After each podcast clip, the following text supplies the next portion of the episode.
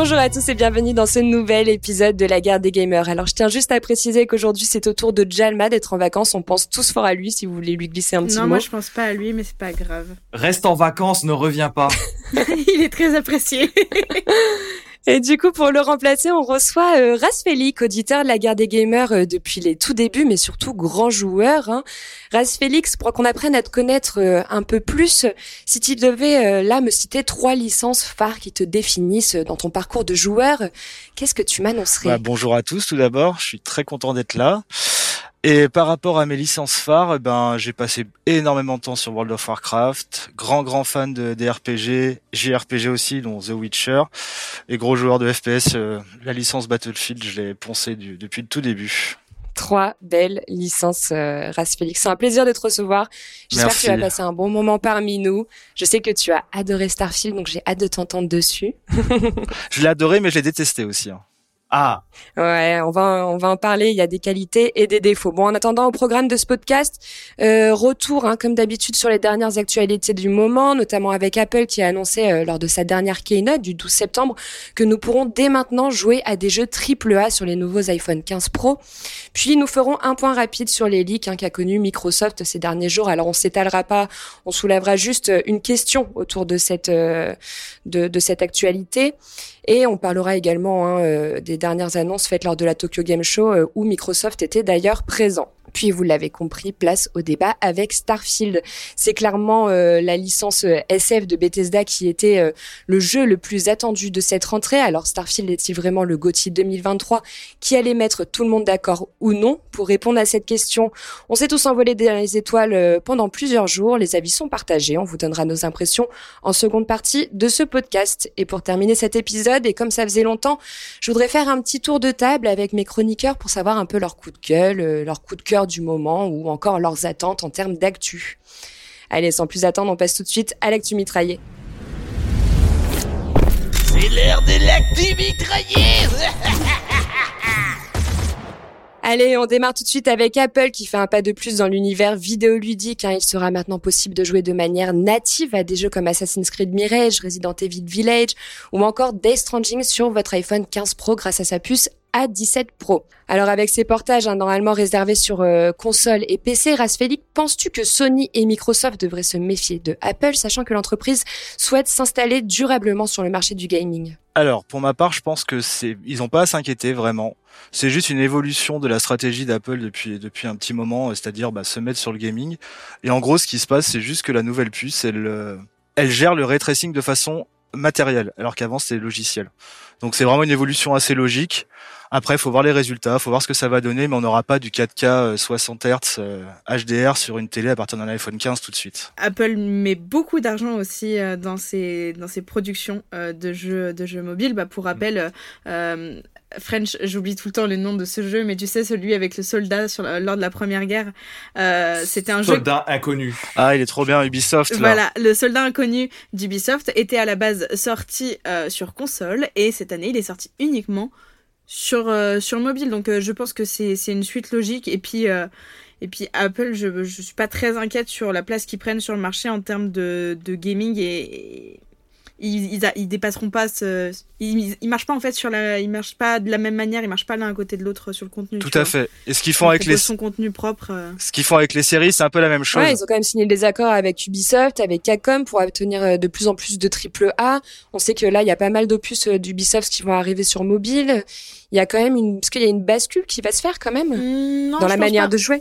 Je pense pas, parce qu'en fait, t'auras jamais le même confort à jouer sur ton téléphone que à jouer sur une console, à jouer sur un PC. Euh, et je trouve que c'est pas mal pour les personnes qui euh, bah, doivent peut-être faire le choix. Bon, même si euh, on va pas se mentir, l'iPhone 15 Pro sera un budget. Euh, y a des ouais, c'est vrai que quand tu compares, euh, quand tu compares Steam Deck par rapport à la capacité de stockage, etc., tu te poses quand même des questions. C'est ça. Euh, moi, je suis pas trop inquiète là-dessus, mais ça permettra, par exemple, moi, je, je, pense que je serais très contente. Je le ferai pas, mais je pense que j'aurais pu être très contente de faire, par exemple, AC Mirage sur mon tel, dans le train, dans les transports, etc. Parce que bah malgré tout, je pense qu'ils ce qu'ils veulent eux, c'est le portable. Ils savent que les gens passent beaucoup de temps dans les transports, choses comme ça. Donc à voir comment ça va être présenté. Parce que regarde, juste un petit rebond, hein, mais les Sims 5 sont prévus, tu vas pouvoir passer de ta, de ta partie qui va être sur PC, euh, sur console, à pouvoir passer sur ta partie sur téléphone.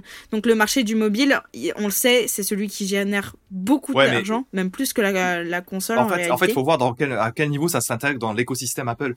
Parce que Apple, on, sait au-delà du mobile qu'au niveau des, ordinateurs, des Mac qu'ils proposent, ils exploitent aussi aujourd'hui la fameuse puce maison. Donc en fait, là, on est tous en train de parler de, de, limite de console portable Apple avec le nouvel iPhone, iPhone, mais il faut savoir que les prochains ordinateurs qui vont sortir chez Apple vont permettre aussi d'exploiter cette nouvelle puce et vont permettre de jouer aussi à différentes choses. Et à mon avis, avec plus de puissance que l'iPhone. Hmm. Voilà, mais ça, on verra dans ouais, quelques mois. bon, avec, avec réserve quand même, parce que malgré tout, euh, moi, j'ai quand même joué aux Sims sur mon Mac.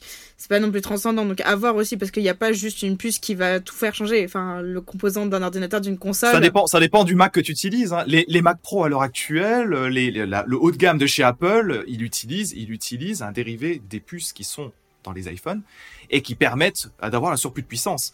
Donc euh, je pense simplement que tu as une, gamme qui n'est pas aussi haute. Chez Apple, tout est très cher. Tout, ça, tout est très cher, mais tout dure dans le temps. Mon Mac est quand même pas récent.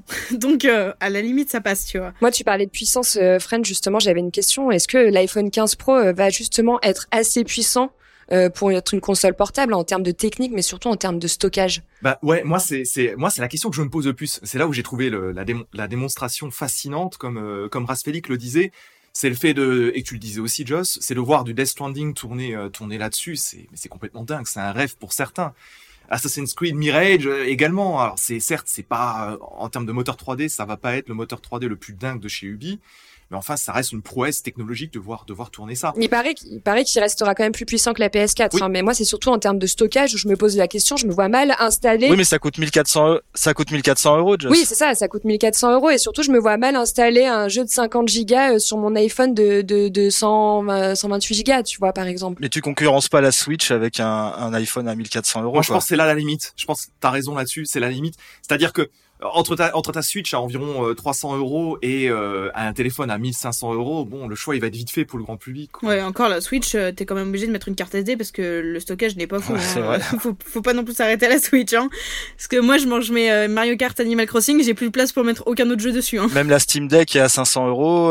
Ouais, largement. Ça suffit déjà, quoi, je pense. Ah, totalement. Par contre, ça peut dépanner l'iPhone, quoi, c'est tout, mais pas plus. Oui, c'est la dépanne, mais je, je, me demande quand même comment ils vont réussir à, à résoudre ces problématiques qui sont quand même des problématiques c'est du dépannage. Euh, enfin, peut-être, mais c'est pour, c'est en tout cas, c'est réservé à des utilisateurs fortunés parce que quand tu vois que le, l'iPhone 15 Pro démarre quand même avec une capacité de stockage de 128 Go, que tu sais que des jeux comme euh, Death Stranding, Assassin's Creed Mirage, ça prend, euh, si je compare avec le, mm. le PC, puisque c'est ma plateforme de prédilection, c'est facile 50 Go le jeu pourras pas en stocker beaucoup des jeux comme ça, hein, sur 128 gigas, hein, faites le calcul. Ouais.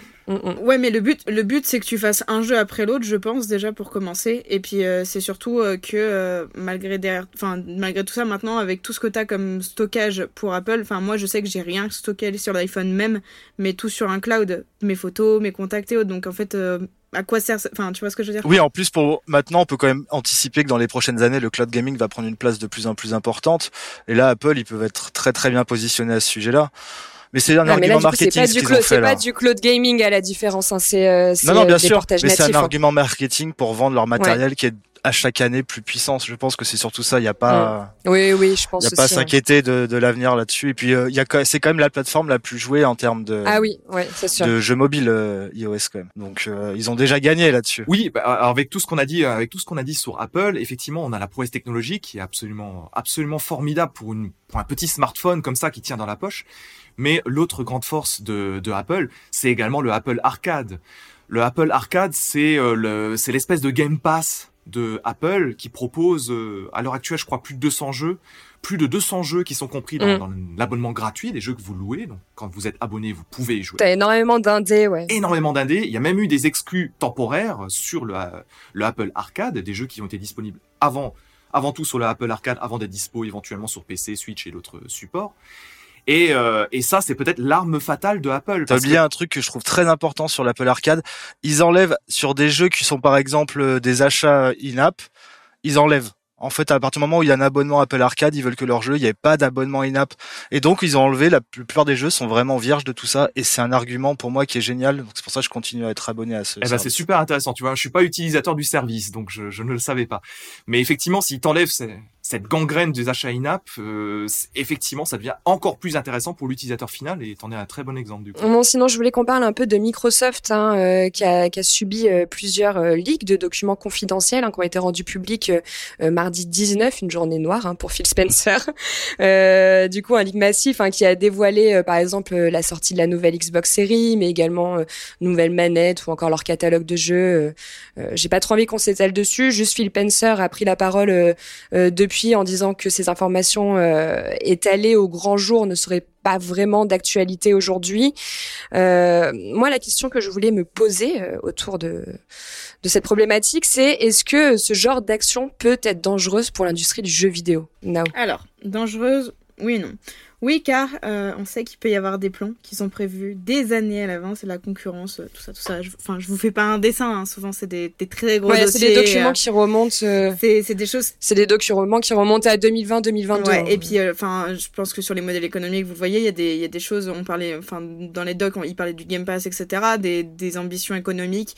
Bref, c'est quand même quelque chose qui est très important et qui va vraiment nourrir la concurrence. Donc, de ce point de vue-là, c'est dangereux. Mais c'est surtout très triste, en fait, en réalité, car on vient divulguer des années de travail. Je me permets juste une remarque. En gros, ce qui a leaké, ce serait des documents qui ont été envoyés aux juges par rapport à leur histoire de, rachat. Donc, logiquement, déjà, ils n'ont pas donné les infos les plus chaudes dans ce genre de leak, à mon avis. Il faut pas se tromper. Il y a quand même, à mon avis, quelques années de retard. Ils avaient déjà anticipé que c'est des documents qui peuvent leaker, puisque ça a été récupéré de cette Oui, façon-là. mais ça, ça, ça vient, ça vient quand même de chez Microsoft, hein, je crois, la fuite. hein. Oui, Oui, tout à fait. C'est euh, c'est des serveurs Azure qui étaient mal mal protégés. Ils ont récupéré ça, mais c'était ces documents qui étaient censés déjà être visualisés par des juges, même protégés par le secret et tout. Ils ont fait attention à ce qu'ils ont dit, je pense. Après, en fait, c'est surtout très triste car euh, bah, on vient divulguer en fait des années de travail, de recherche, d'expérimentation en fait en quelque sorte.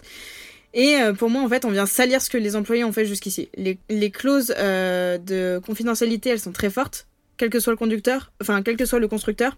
On parlait d'Apple euh, juste avant, mais euh, si vous savez ce qui est mis en place pour développer du contenu pour eux, des fois c'est quand même assez dingue en fait tout ce qu'on doit faire euh, en tant que en tant que créateur justement pour eux en tant que fabricant. Donc je vous laisse imaginer que ça a pas dû bien se passer dans les locaux juste après.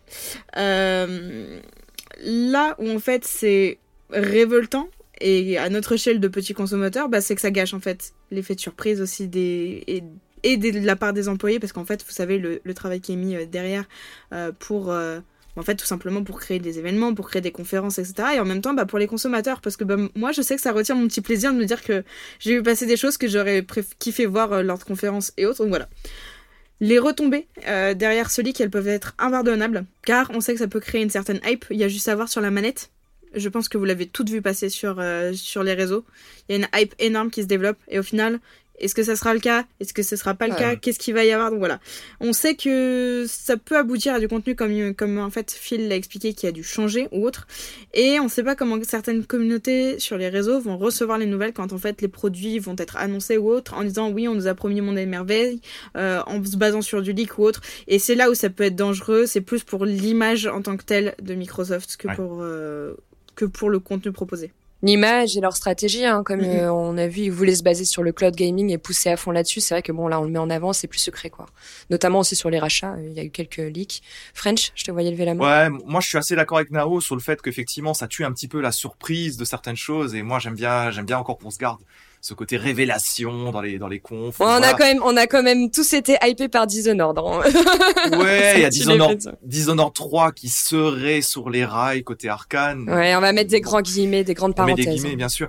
Mais euh, après, euh, c'est par rapport à ce que Rasfelik disait et même Nao, c'est vrai qu'a priori, ce sont, a priori, ce sont des documents qui parlent de plans qui remontent à 2020. Donc déjà, Mm. bon, est-ce qu'il n'y aurait pas eu des modifications depuis Microsoft va bien se garder de répondre Bien là-dessus, sûr. hein, Bien la sûr. fuite. Et il y a quand même des trucs assez intéressants malgré tout, c'est dont on se doutait peut-être, mais on parle quand même de la sortie de la prochaine grosse console Microsoft en 2028. Hmm.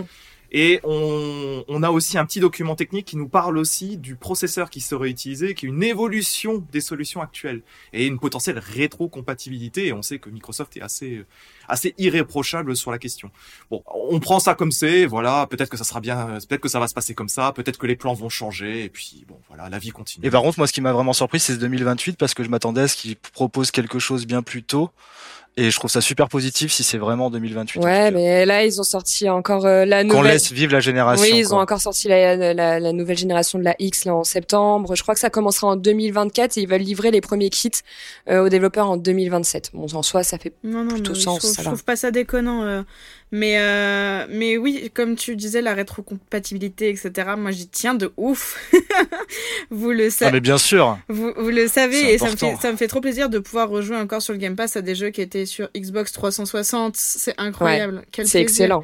Et la manette, même si on l'attend, eh ben, moi, je suis contente parce que je déteste les manettes Play. Vraiment, genre l'ergonomie, je peux pas, j'arrive pas.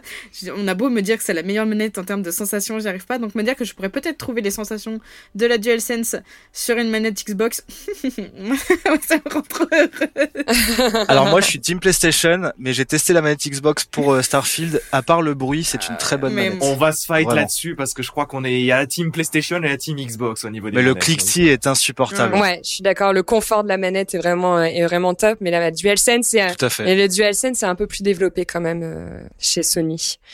Euh, sinon, Microsoft était euh, présent lors de la Tokyo Game Show dernièrement, un événement majeur hein, de l'industrie du jeu vidéo qui s'est tenu du 21 au 24 septembre au Japon. D'ailleurs, c'est encore là pendant qu'on règle ce podcast, mais pour vous, ça sera terminé quand vous l'écouterez. Est-ce que French, tu veux nous faire une courte synthèse des événements, enfin des annonces qu'on a vues lors de cet événement? Avec plaisir, ma chère Joss. Alors, je veux vous laisser réagir également, hein, parce que comme vous le savez tous, euh, Microsoft, quand on est au TGS, au Tokyo Game Show, c'est pas des terres qui sont acquises, hein, parce que Microsoft est bien implanté en Europe et sur le marché américain, mais le marché asiatique c'est compliqué. Alors, qu'est-ce qu'a fait Microsoft? Bah Microsoft, ils ont ils ont essayé de mettre à l'honneur tout un tas de jeux qui ont l'ambiance asiatique, je veux dire asiatique au sens large, pas uniquement japonais. Et ils ont aussi, ils en ont profité pour révéler tout un tas de jeux qui vont sortir Day One ou qui vont sortir prochainement dans le fameux Game Pass, qui est l'arme fatale de Microsoft. Alors moi, moi, ce que j'ai plutôt retenu euh, de mon côté, forcément, ça va être mon point de vue. Je, on va pas tout vous donner non plus. Ça va être plusieurs arrivées Day One, par exemple euh, la, la, saga euh, Phoenix Wright qui va arriver euh, dans le Game Pass. Alors c'est la première trilogie Phoenix Wright et ainsi que la trilogie Apollo Justice. Euh, Phoenix Wright, je sais pas si vous connaissez, mais c'est euh, c'est l'avocat euh, l'avocat qui défend la faible et l'opprimé. C'est des aventures un peu typées visual novel, un peu fantastiques, qui étaient sorties sur 3DS. Objection. Voilà, exactement. Bah je vois que Rasfelik connaît très bien, effectivement, ces fameux Objection qui tombent à, à, tout bas. Donc ça, ça va sortir. Il y a Persona 5 Tactica, qui est un spin-off de Persona 5 qui sort en novembre directement dans le Game Pass. Et ça sort également sur d'autres machines. Euh, vous allez retrouver, alors ça c'est mon petit kiff personnel, mais voilà, j'en profite. Euh, like a Dragon euh, Ishin qui va sortir prochainement dans le Game Pass. C'est un jeu déjà disponible et c'est le c'est le Yakuza qui se passe dans, dans l'époque féodale avec un samouraï. Voilà, c'est un jeu qui est déjà disponible sur plusieurs machines. J'ai toujours une grosse pensée à Fox quand on parle de, ah oui, ce jeu. C'est un grand fan aussi, ouais. Euh, voilà, pa pareil pour le prochain épisode, Like a Dragon, Gaiden, qui euh, qui lui est le prochain gros épisode qui sort en novembre prochain et qui sera disponible Day One également le 9 dès le 9 novembre. Donc tout ça c'est cool, Mm. mais il faudrait pas oublier non plus que Microsoft possède aussi Bethesda, un certain Bethesda dont on va parler un peu plus tard. Qui dit Bethesda dit aussi Fallout et Fallout 76, c'est le fameux jeu multi de euh, le fameux jeu multi de Bethesda qui est Mm. toujours en activité malgré des débuts difficiles eh ben, il aura le droit à des nouveaux lieux, de nouvelles factions et tout un tas de contenus supplémentaires euh, d'ici la fin de l'année. Honnêtement, qu'on a l'air très sympa. Pour le coup, oui, ça m'a fait, ça m'a fait envie. Malgré ma rancœur que j'ai sur Starfield, ça m'a- ça m'a fait envie de le voir. Je me suis dit, oh waouh, pose-toi des questions, Nao. Bah alors, euh, moi, je, moi je, je vais pas partager votre enthousiasme là-dessus. Fallout euh, en 3D, j'aime bien, mais en multi, ça m'a jamais parlé. J'ai jamais Peut-être expérimenté. parce que je l'ai jamais fait que ça m'a tenté. J'ai hein. jamais expérimenté, donc je peux pas vraiment euh, en juger. Mais euh, comme ça, d'un premier aperçu, d'un coup de jet, là, euh, je trouvais que le teasing était assez cool. C'est vrai que le teasing était sympa, mais après c'est des questions, questions de goût, questions de goût tout simplement. hein. Et après, après le, le one more thing là pour finir, et puis ensuite je te rends la parole, Joss, et à tout le monde, c'est avec grand plaisir. C'est euh, Hotel Barcelona qui a été montré euh, intensément. Et pourquoi je dis pourquoi maintenant il a été montré intensément Parce que Hotel Barcelona, c'est le nouveau jeu de Goichi Suda connu sous le nom de Suda Suda 51 et de Sueri 65 qui est euh, lui développeur de Deadly Premonition. Alors ce sont des jeux totalement de niche, mais ce sont des créateurs qui sont hyper connus pour Killer 7, pour euh, Shadow of the Damned, des trucs comme ça. Moi, j'ai tendance à dire que Suda 51, par exemple, c'est un petit peu le Tarantino du jeu vidéo, à mon goût. Et c'est un jeu qui a eu un développement très chaotique depuis quelques années. Je suis très content qu'on l'ait revu à cette, en cette occasion et qu'on nous annonce une année de sortie, normalement 2024. Et c'est alors juste très vite, c'est un jeu d'action parodique euh, qui se passe en 2,5D, donc en vue 2D sur le côté, et qui va s'intéresser au genre, aux films d'horreur avec tout un tas de boss qui inspirent euh, tout un tas de films d'horreur dans une boucle temporelle euh, un petit peu sans fin à, à la Deathloop de Bethesda. Ça ressemble un peu à un jeu rogue et moi c'est de mes très grosses attentes de 2024 Ah, ouais. tout de suite. Voilà. Ça sent euh, l'épisode hors série ou le coup de cœur dans le calumet de la part de French, ça, euh, sur, euh, sur ce petit jeu? Exactement. Moi, il n'y avait pas que Microsoft hein, qui était présent euh, à la TGS. On a également eu des conférences hein, de Capcom, euh, 505 Games, Square Enix. Est-ce que vous avez d'autres annonces que vous voulez mettre en avant euh, qui vous ont euh, tapé dans l'œil, Nao, euh, Rasfelik Hmm, alors, de mon côté, euh, c'était sur la conférence Microsoft, du coup. Et vous savez que, genre, les jeux type Square Enix et tout, c'est pas ma cam du tout. Les jeux dans un univers euh, Mm. asiatique, c'est pas ma cam non plus, parce que je trouve qu'il y a beaucoup de choses qui sont trop dans les VFX, euh, dans, dans l'acting, etc. Enfin, c'est pas mon kiff, mais, mais, un grand mais, il y a un petit jeu de simulation sociale et d'aventure narratif qui rend hommage à la culture japonaise et du coup ce que j'aime euh, du Japon, de ce que j'aime euh, de l'Asie, qui va sortir prochainement le 26 octobre 2023, euh, Day One sur le Game Pass. Il s'appelle Mineko's Night Market et c'est trop pipou, genre. trop- ça, ça c'est le genre de jeu que je vais faire pour chiller dans mon lit et tout. J'ai trop hâte. Il a l'air trop bien. Totalement Nao ça. Ah ouais, carrément. Ok, merveilleux. on, on essaiera de mettre les liens hein, de tous les jeux coup de cœur des chroniqueurs en commentaire pour que vous puissiez aller voir. Euh, un coup de cœur, toi, sur cette conférence? Pour ma part, bah moi j'ai vraiment été rassuré par euh, ce qu'on a vu de Final Fantasy VII Rebirth. Ouais. Poser des questions et là franchement je, je l'achète Day One. Et aussi, mais ça c'est parce que je suis un grand grand grand fan de, de, de la série Fly. C'est Infinity Tra- Strash Dragon Quest The Adventure of Dai. Donc qui va retracer le, le manga Fly, euh, la moitié du manga il me semble, qui est annoncé euh, aujourd'hui il me semble. Et ça je suis très très curieux de voir ce que ça va donner. Ju- Juste avant que certains de nos auditeurs aient des frayeurs, euh, Final Fantasy, ça sera une exclu PlayStation, hein, ce sera pas chez Microsoft. Ouais. Je préfère juste Ouais. le préciser Ouais, au cas où. oui, oui, oui. Mais on a eu, c'est vrai qu'on a eu une longue, euh, une longue euh, vidéo hein, qui en présentait un peu plus sur le jeu. Euh, D'ailleurs, je crois qu'il y a plusieurs personnes dans l'équipe qui est, qui est assez hype euh, par cette annonce. Euh, Peut-être qu'on, ça méritera aussi un épisode euh, l'année prochaine dessus. On, on verra. Euh, bon bah écoutez, c'est terminé pour euh, cette actu mitraillant. On va passer euh, au clash du mois. Wow.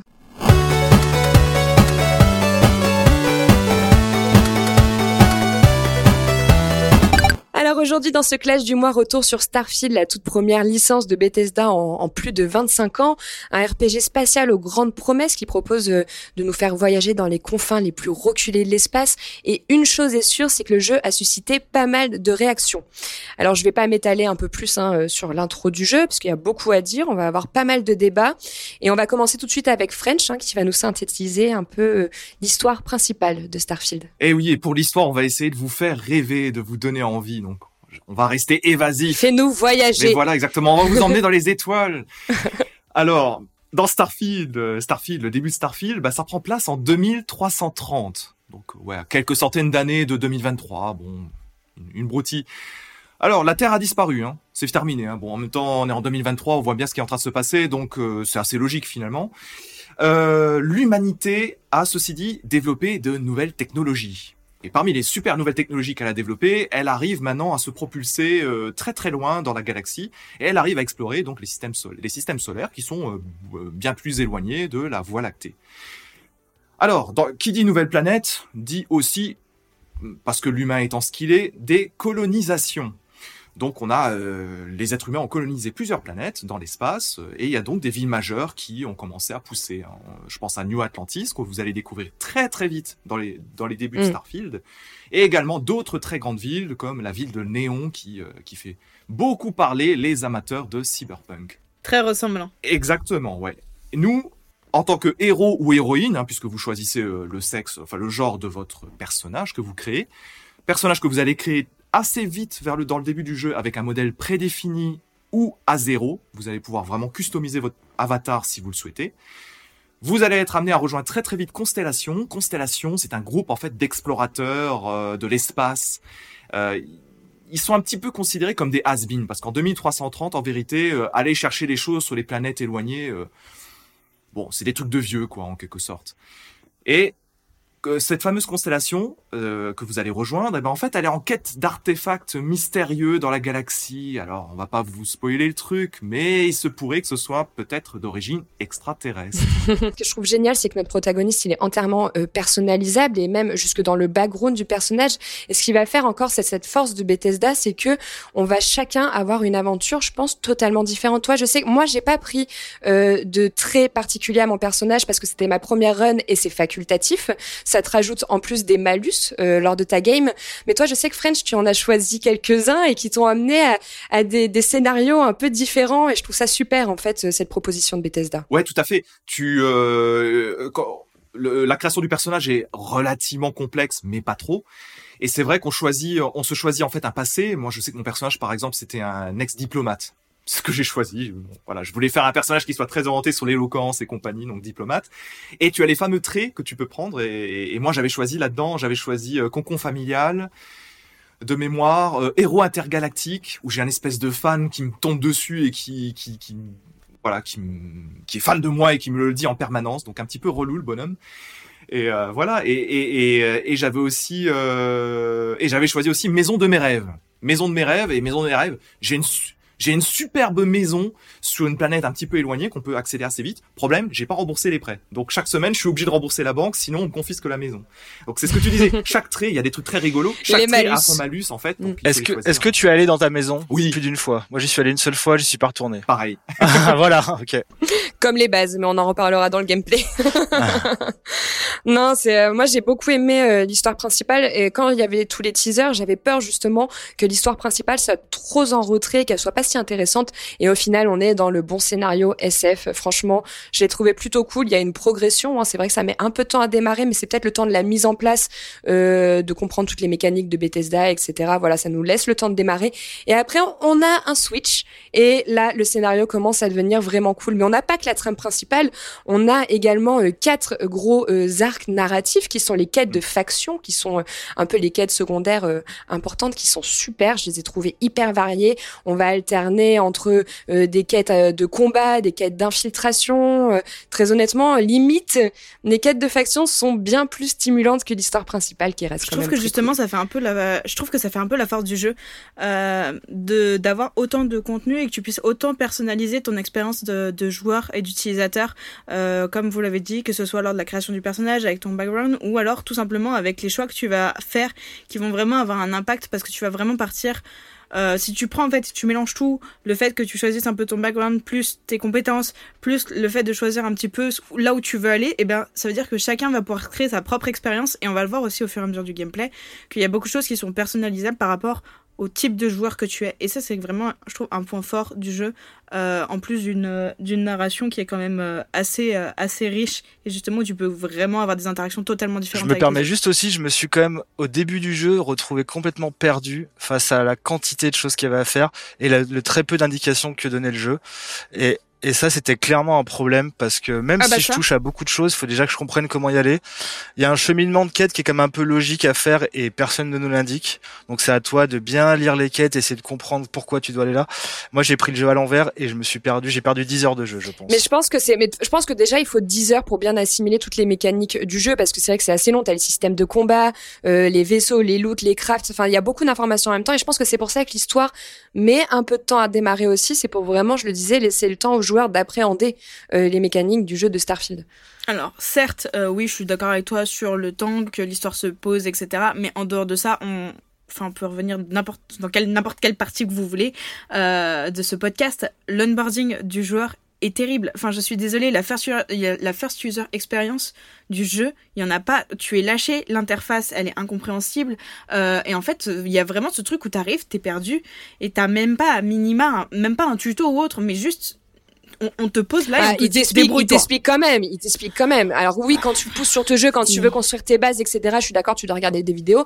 Mais quand tu pilotes ton vaisseau pour la première fois, on t'explique comment ça fonctionne. Euh, après, c'est des mécaniques Bethesda, c'est du pur Bethesda. C'est vrai que si t'as jamais fait les jeux d'avant, tu commences à tout looter, euh, tu comprends pas pourquoi t'es en Bah, surpoids, etc. c'est- clair- Mais- clairement ce qui est arrivé pour moi. hein. Oui, mais t'apprends très vite après à faire la différence entre ce qu'il faut prendre, ne pas prendre. Je veux dire, bon, faut quand même pas être non plus. euh, Oui, non, mais je- je- c'est je- c'est je une mécanique à assimiler, mais elle est pas non plus hyper complexe. Mais je- moi, je suis d'accord avec Nao et Rasfelik euh, là-dessus sur deux choses. Avec Nao, sur le fait que quand on a, si on n'a pas les habitudes d'un jeu Bethesda par le passé, effectivement, le, la courbe de progression va être un peu plus rude. Bon, c'est pas mon cas et du coup, c'est presque un petit reproche que je fais au jeu, c'est-à-dire d'être trop en terrain connu. Bon, ça c'est, mais ça c'est personnel. Euh, deuxième point qui m'a beaucoup frappé quand j'ai entendu Rasfelik, c'est euh, c'est sur le fait qu'on puisse se perdre au départ. Tout simplement parce qu'il y a un truc qui m'a, qui nous a tous frappé, je crois, c'est l'absence de carte. En fait, on doit se débrouiller avec les marqueurs de quête et la boussole, une boussole intégrée au jeu. Il n'y a pas de carte dans les villes et des choses comme ça. C'est un truc qui, qui, qui paraît assez aberrant et le jeu fait ce choix. Ah, c'est vrai que je voulais en parler un peu dans le gameplay, mais j'ai pas trop compris non plus pourquoi ils ont fait ça. Et euh, très honnêtement, c'est vrai que comme beaucoup pour la création de la base ou quoi que ce soit, tu dois te référer à des, des sites internet, des trucs dans le genre pour essayer de les comprendre. Et comme la map, t'as une map interactive que tu peux trouver sur internet. Bon, c'est vrai que ça, c'est pas très bien foutu. Justement, et pour moi, pour moi c'est- et, et j'ai déjà rencontré, malgré tout, dans des jeux qui sont mieux onboardés que ça, par exemple Cyberpunk, j'ai déjà rencontré cette problématique de, pour moi, quand tu as des informations, quand tu fais un jeu aussi gros, quand tu proposes autant de contenu, de ne pas avoir un bon onboarding de ton joueur et que tu sois obligé, toi, en tant qu'utilisateur, à les regarder sur Internet, pour moi, c'est un énorme problème de game design.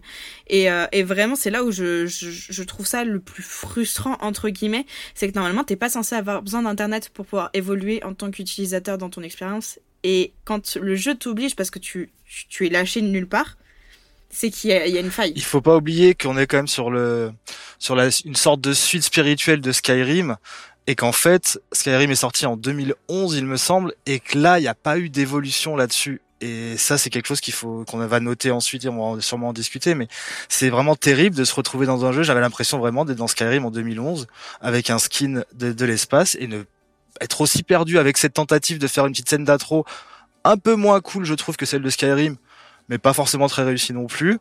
Et puis après, Ouais, tu on te lâche. c'est- c'est assez vrai effectivement ce que tu dis, euh. Moi, ça, j'ai eff- effectivement beaucoup ressenti mes impressions euh, que j'avais eues à l'époque sur euh, Fallout, Fallout 4 et euh, Skyrim, par exemple. Mais maintenant, la petite nouveau- la grosse nouveauté, je dirais même de Starfield, là où il a été très surprenant, et je crois qu'on est plus, moi, je crois même qu'on est tous d'accord, c'est sur le fait que globalement, les rebondissements et son écriture, y compris dans les quêtes annexes, c'est très étonnant. En particulier les quêtes de factions que tu évoquais. Ouais. Mais même les compagnons, je trouve, même les compagnons qui nous a, parce qu'on n'a pas parlé, tout au long de l'aventure, vous allez rencontrer des compagnons que vous pouvez recruter dans votre équipe euh, pour les installer dans votre base, dans votre vaisseau ou tout simplement euh, tomber amoureux. Et euh, j'ai trouvé que leur écriture, quand on parle d'histoire, parce qu'on est encore sur cette thématique, est quand même très bonne parce que si tu prends le temps d'échanger avec eux, ils ont tous un background qui est intéressant. Euh, et, et du coup, là-dessus, même sur l'écriture des personnages que tu rencontres, notamment oui sur les quêtes, elles sont très bonnes, mais sur les personnages aussi, elles sont intéressantes à explorer et à approfondir. Même le robot est intéressant, ce qui est quand même assez bien écrit. Vasco Il- est il est- assez il est marrant, intéressant, mais mais un relou, peu hein. encombrant. Il est encombrant, on va dire. Il se bloque dans les textures beaucoup, par contre. C'est-à-dire que lui, tu le laisses dans la loge, quoi. Moi, je me, moi, je me demande si on peut pousser et si on peut se marier avec le robot. Parce qu'on peut se marier. Je me suis marié dans le jeu. hein, donc, euh, moi, j'ai pas réussi à draguer jusque-là. À un moment donné, André m'a saoulé. C'est bon, j'ai abandonné. j'ai fait ma route seule. Euh, bon, pour l'histoire, on a fait un peu le tour. Est-ce qu'on parlerait pas un peu de la DA euh, NASA-punk de Starfield, euh, Nao? Et ben justement, du coup, euh, comme tu l'as, comme tu l'as dit, donc l'un des directeurs artistiques de Starfield, donc euh, je suis désolée, je vais égorger son nom, mais il s'appelle euh, Istvan Peli, avait révélé Bravo. justement lors d'une euh, lors d'une interview il y a quelques temps en arrière, moi presque année je crois, euh, que l'esthétique globale et donc était un peu dans ce style Nazapunk. Et en vrai, il y a de ça vraiment. Donc je m'attendais, vraiment, je m'attendais à avoir peur. Parce que quand on voit le nombre de trailers qu'il y a eu, souvent, et je, enfin, je vous fais pas de dessin, hein, on sait ce que ça cache. Des milliers de trailers qui te montrent des trucs trop beaux, souvent ça cache des gros trous pleins de vide.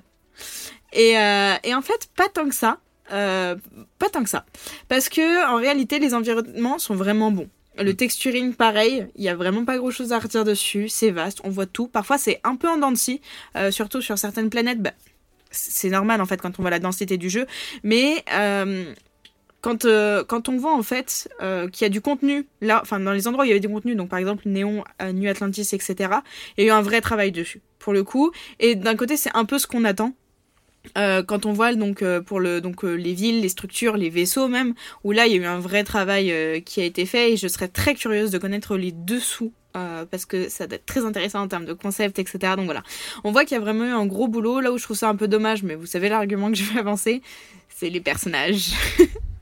c'est pas ce que je trouve Euh, le mieux. je- ouais, alors je te trouve un peu dur parce que c'est les, per- que les je- personnages de fond que tu croises Oui. quand tu marches. Parce que les personnages avec qui t'interagis, Oui, Ils sont ceux, quand même bien ceux, faits. ceux, ceux avec qui tu fais l'aventure, etc. Sarah, Sarah, par exemple, etc. Eux sont beaux.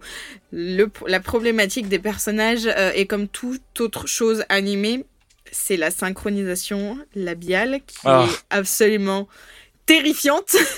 Mais bon, Alors ça, moi j'ai pas joué en anglais, j'ai pas joué en anglais donc je ne sais pas. C'est vrai qu'en français Eh ben, c'est très mauvais, mais que peut-être moi que je l'ai fait en anglais, c'est moins mauvais, En anglais, c'est impec. c'est c'est impec. c'est moins mauvais, mais il y a quand même des failles. Tu tu peux pas dire que c'est impec non plus. Bah, ça a été, en fait, la synchro-labiale, c'est simple. Elle a été faite, elle a été faite sur la version anglaise. Oui, non, mais oui, c'est ça. Comme on l'a dit tout à l'heure, en plus, euh, possibilité de créer son personnage et tout, donc euh, il y a du cosmétique, donc forcément c'est compliqué pour que ce soit parfait à 200%, euh, bah, parce qu'il y a beaucoup de choses, parce qu'il y a beaucoup de manières de faire. Mais bon, franchement, je trouve vraiment ça très très très correct.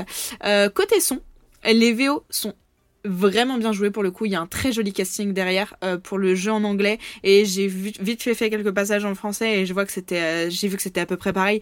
L'ambiance sonore colle parfaitement à l'environ, même si je rencontrais des passages sans musique. Étonnamment, ça m'a fait très bizarre de personnaliser mon personnage dans le vide sonore. Il y a des trucs comme ça. dans le vide chelou, mais- spatial on dit. dans, ouais, dans le vide spatial.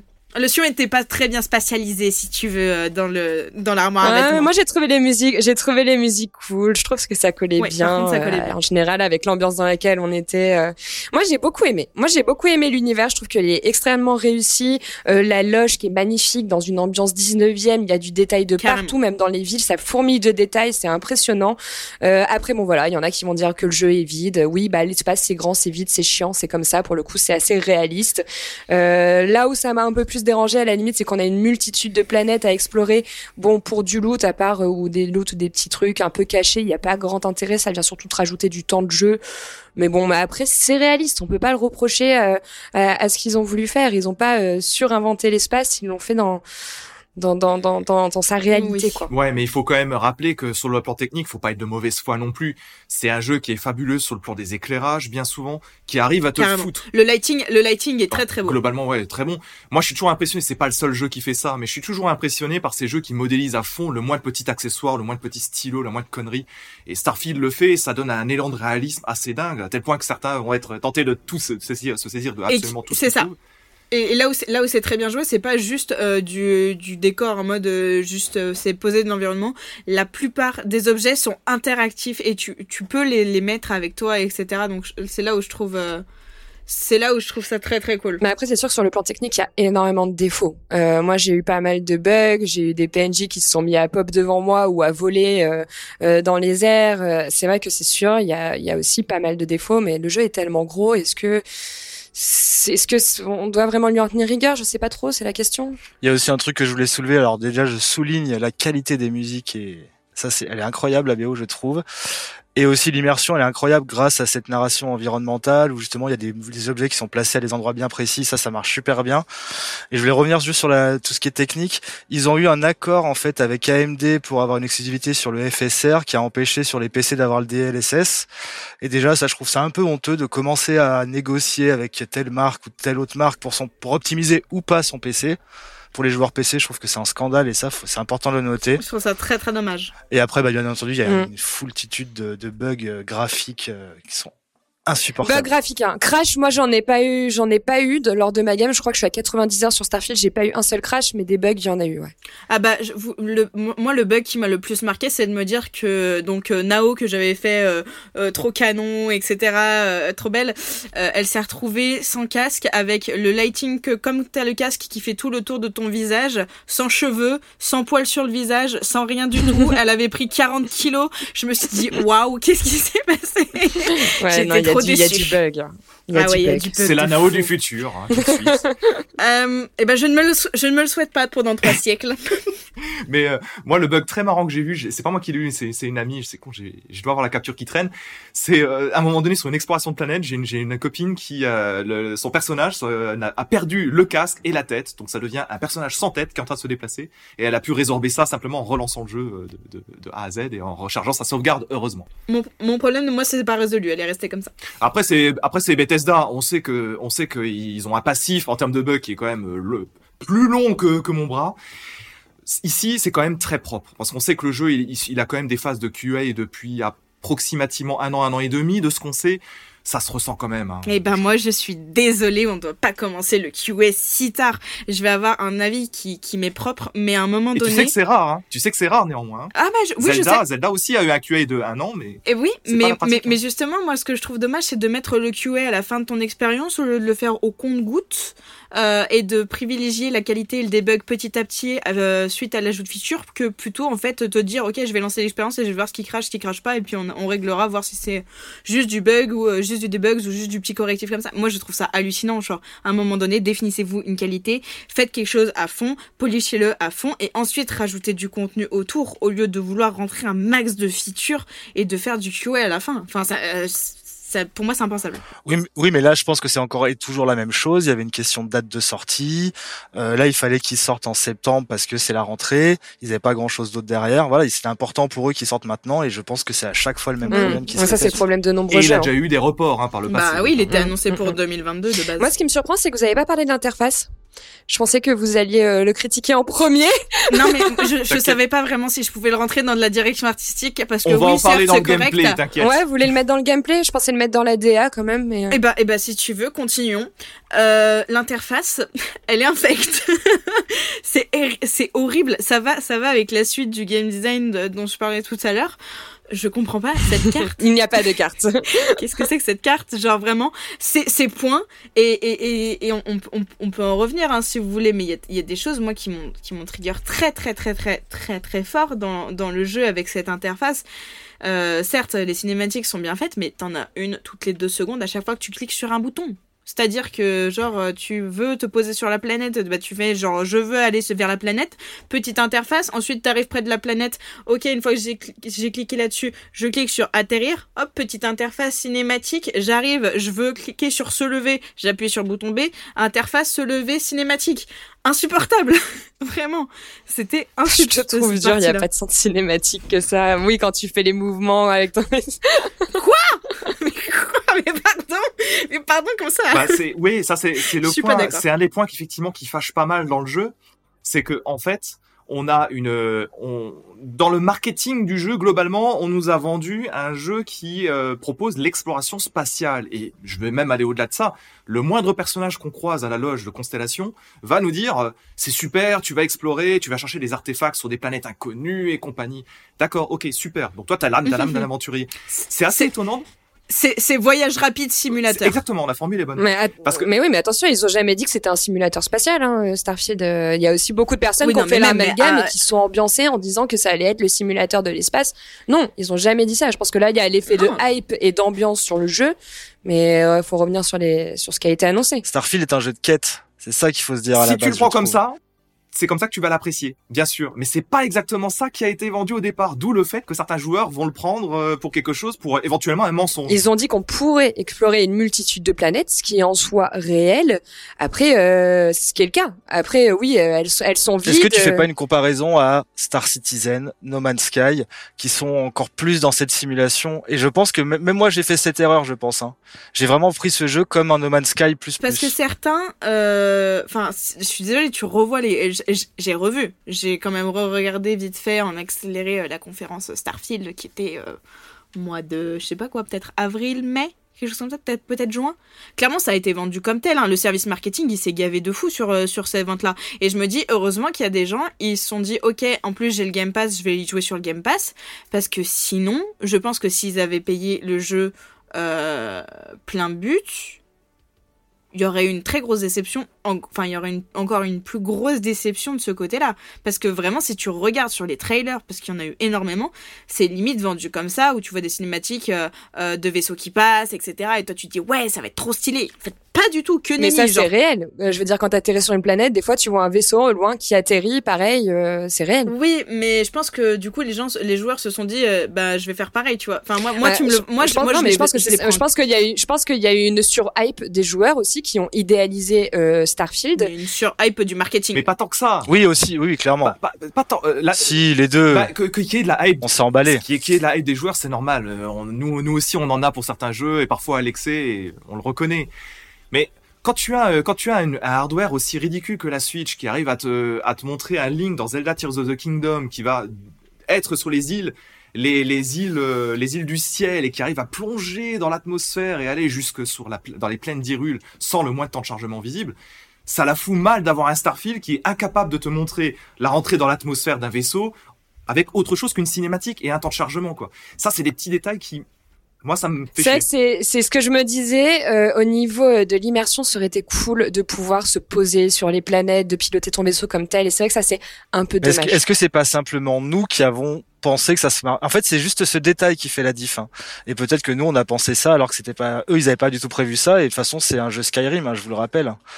Honnêtement, même, je pense même que moteur. bah, moi j'ai pas fait Skyrim donc j'ai pas trop d'éléments de comparaison vis-à-vis de ça, mais je pense que malgré tout il y avait cet espoir-là et cette envie-là euh, d'atteindre ce niveau, mais qui sont dus qu'en termes en contrainte de temps et de budget, il fallait trouver une solution annexe. Là où je trouve ça dommage, c'est peut-être que j'aurais kiffé qu'il y ait un peu moins de planètes ou alors que tu puisses voyager, tu vois, genre un peu la comparaison est trop nulle, mais euh, tu vois genre euh, quand tu voyages de quartier en quartier dans les Sims, et eh ben tu peux te balader dans un seul quartier, tu vois, dans les Sims 4. La comparaison est trop nulle, tu vois.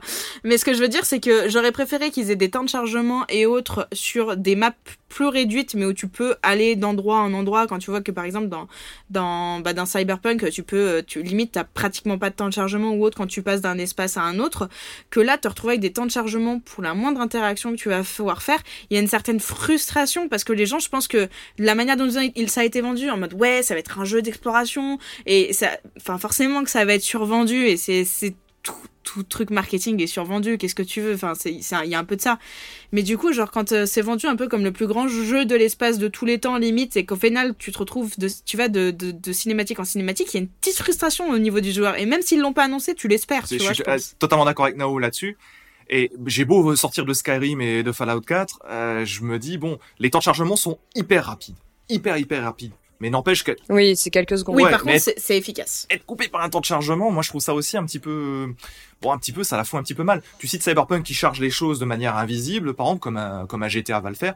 Euh, quand tu changes d'étage dans Starfield, quel que soit le bâtiment, que tu as un écran de chargement, bon ça Ouais, c'est assez tu, old school. par tu passes une porte, etc.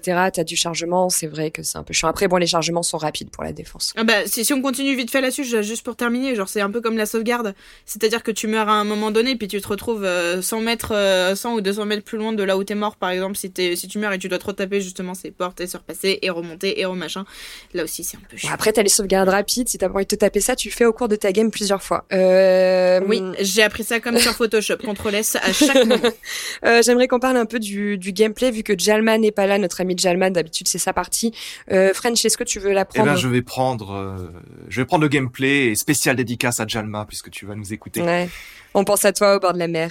Exactement. en train de siroter ta pina colada. Moi, je pense pas à lui, euh, vu ses derniers messages euh, à mon égard, je pense pas du tout. C'est la guerre à tous les niveaux.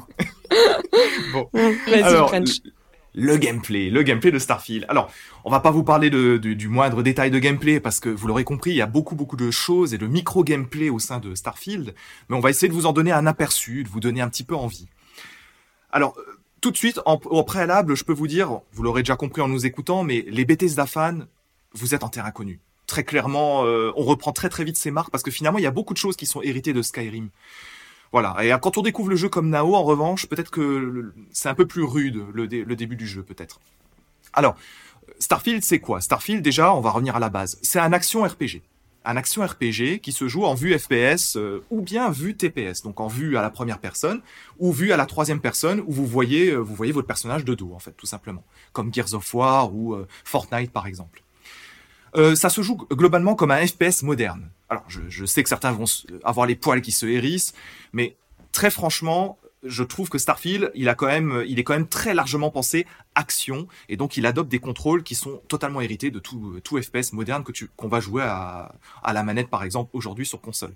Alors c'est très classique, vous allez avoir par exemple la gâchette de gauche, LT, la grosse gâchette de gauche qui va vous permettre la visée précise, RT, la grosse gâchette de droite qui permet de tirer. Bon, jusque là, je pense que je perds personne. Le stick gauche, ça permet de se déplacer. Le stick droit, observer, orienter son regard. Bon, c'est du immensément classique. classique. Starfield, lui, va être très focus sur l'action. L'action, tout en vous autorisant euh, des petites escapades furtives si vous avez pris les, les bonnes capacités en rapport. Et ce qui est surtout très intéressant, et je pense que Rasfelik, qui, qui est ici présent, euh, sera assez d'accord, c'est que euh, le focus action du jeu, bah, c'est plutôt une bonne surprise. Moi, je trouve que ça, il y a plutôt Mm. des bonnes sensations quand on shoot des, des méchants, les, les, les spatiards du jeu et compagnie. Franchement, encore une fois, lors de la présentation du jeu, moi j'avais peur que les combats soient vraiment pas ouf et euh, que le jeu soit mauvais sur ce côté-là. Et au final, moi j'ai trouvé la sensation vraiment cool pour la majeure partie des armes. En plus, il y a une énorme variété, ce qui va te pousser en fait à tester plein de styles d'armes au cours de ton aventure. Et il y a un vrai gun feeling en fait avec ta manette. Et je l'ai trouvé très très cool cette sensation. Ouais, ça fait partie des bonnes sensations, effectivement. Alors, euh, un bémol tout de même là-dessus, même si pour euh, des velléités de réalisme, je comprends que ça a été fait ainsi. Je sais pas comment vous l'avez ressenti vous, mais moi, avoir euh, des dizaines de types de munitions par rapport aux différentes armes qu'on trouve, euh, j'ai trouvé ça assez relou par Ah, c'est vrai que t'es obligé d'aller dans ton inventaire à chaque fois, regarder les munitions dont t'as besoin avant de les acheter, Ouais. etc. Oui, mais je, je, je pense que ça a été pensé pour que tu varies ton, tes armes. Et euh, au début, je l'ai pris un peu comme vous, et après, je l'ai pris vraiment dans ce sens-là où, ok, cette arme-là, j'ai plein de munitions, je vais la- je vais l'utiliser à fond, et après, je changerai. Et surtout, le fait d'avoir 8 ou 10 armes dans son inventaire, c'est pas très utile. Il vaut mieux en avoir 2, 3 où t'as le max de munitions. Ça te libère d'espace pour la Ouais, suite. tu sélectionnes vraiment celle dont tu as besoin, tu te mets euh, en fait t'as un carrousel en bas, tu Exactement. te mets tes mines à gauche, tu te mets tes armes. euh, Non, ça c'est je l'ai trouvé plutôt bien foutu hein, ce carrousel. Et j'étais aussi très agréablement surpris par ça, ouais, par la jouabilité, le, le feeling des armes très différent. J'ai joué souris. J'ai pas trop aimé euh, jouer manette, mais par contre euh, à la souris les sensations étaient vraiment. Et vraiment mention bonnes. spéciale au jetpack, vous l'avez pas dit mais j'ai trouvé hyper cool à gérer et il vient dynamiser les combats. Moi perso, celle où il y avait pas de gravité mais je m'éclatais, je faisais des sauts pour faire les combats, je me retrouvais tout en haut d'une tour, je pensais vraiment il y a une possibilité dans les combats qui est vraiment très très cool. Et c'est ça qui est très rigolo justement, c'est que certains joueurs vont passer à côté de ça parce que jetpack, ça nécessite d'avoir au moins un niveau de compétence en jetpack. Idem pour la furtivité. Certaines options du jeu t'obligent à avoir un niveau de compétence, sinon tu peux pas les utiliser au sein du jeu. Ça, c'est assez rigolo aussi que chacun aura sa propre game du coup là-dessus. Et il y a aussi différents types de jetpack et surtout il y a des scènes que j'ai adorées qui sont pas assez euh, répétées dans le jeu, c'est les scènes à zéro gravité.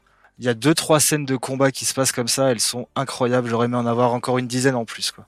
Ouais, Hum, et c'est vrai que de toute façon il est généreux Starfield en termes de contenu. Ça c'est quelque chose qu'on peut pas. Et, et justement, je trouvais ça vraiment bien qu'ils aient adapté la gravité de planète en planète et je trouve que ça a poussé le réalisme de fou. Et j'ai vraiment kiffé me dire que des fois, genre, quand- c'est- je crois que c'était mon premier réflexe en fait quand t'arrives, c'est que tu testes la gravité, genre voir où est-ce que t'en es, tu vois, genre, euh, oh là, ok, petit saut, là, très grand saut, c'était trop cool. Ce qui va changer ta façon de gérer les combats d'ailleurs si jamais tu joues euh, beaucoup au jetpack. Hum, hum, complètement. Je ouais. pense que là-dessus, les Bethesda, c'est Bethesda Game Studio, ils se sont fait plaisir parce qu'ils savent aussi que dans leurs précédents jeux, les, les, les gamers aiment bien en général jouer sur ces paramètres, sur euh, justement la, la pesanteur et de, de, de modifier leur expérience de jeu. En particulier dans Skyrim, c'était flagrant avec tous les mods qu'on trouve sur PC.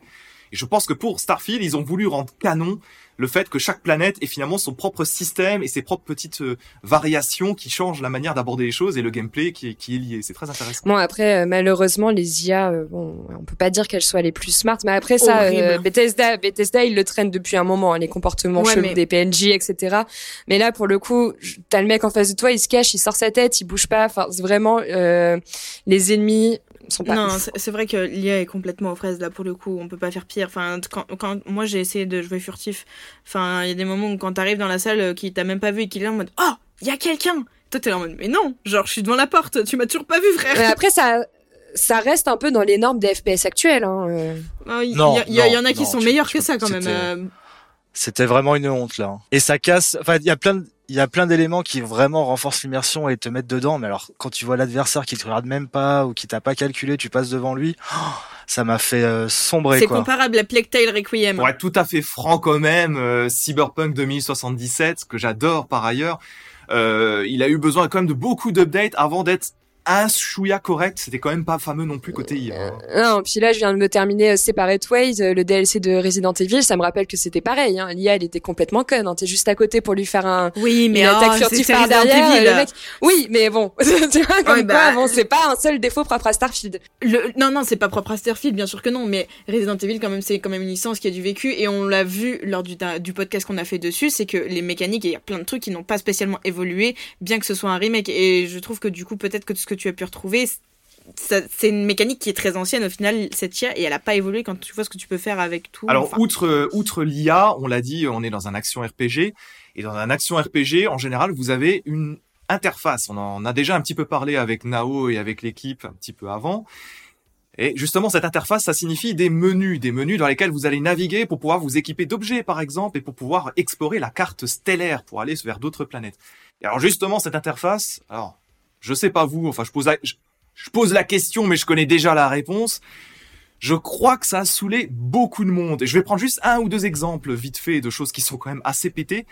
Est-ce que vous saviez, par exemple, qu'on pouvait mettre en favori les armes, vos armes préférées avec Y? Oui. Bah oui. Ça, c'est un truc C'est, bah oui, c'est celle que tu, c'est celle que tu mets dans tes, dans ton carrousel rapide, en fait. Exactement. Et ça, c'est un truc que beaucoup de joueurs, moi, je l'ai vu relativement vite. Beaucoup de joueurs m'ont déclaré en privé ne pas l'avoir Ah vu ouais? avant 20 heures de jeu. Donc, ils allaient à chaque fois dans l'interface Ah non, ça pas, pour pour le, s'équiper. Ça pour le coup, je trouve que ça pour le coup, je trouve que c'est logique. Par contre, il y a des petits détails un peu plus subtils, comme par exemple appuyer sur RB pour euh, permettre à ton personnage de retirer son équipement automatiquement quand tu arrives dans une planète où tu n'as pas besoin de combinaison spatiale. Ça, c'est un peu plus subtil.